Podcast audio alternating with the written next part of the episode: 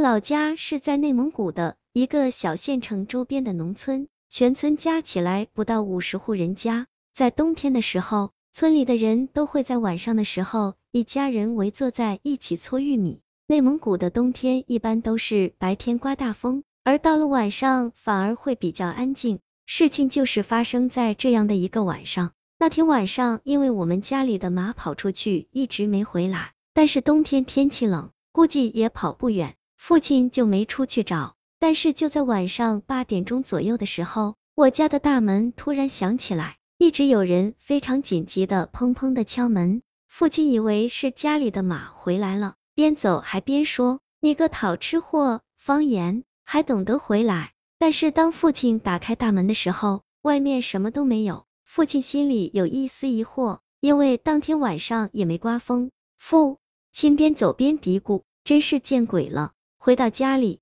母亲问：“是不是马回来了？”父亲摇了摇头，拿起玉米正准备搓，突然比刚才更急的敲门声响了。父亲以为出现了幻觉。盯着我和母亲说：“是不是门响？”我和母亲点了点头。父亲无奈，只得又出去看看了。过了一会儿回来后，和我们说：“今天邪门了，啥也没有，风也不大。”话还没落音，一阵急促的敲门声再次响起来。我心里有些害怕，这次的敲门声更急促更响。父亲壮着胆子喊了一声：“是谁？”这时门外响起了一声慌乱的声音：“二哥。”父亲排行老二，赶紧开门，发生大事了。父亲打开门一看，原来是六叔的大舅哥，他浑身是血的站在门外，边哭边说：“赶紧帮忙，小六出车祸了。”父亲心里咯噔一下，赶紧和他去找六叔，安排叫救护车，但是最后还是没有将六叔救回来。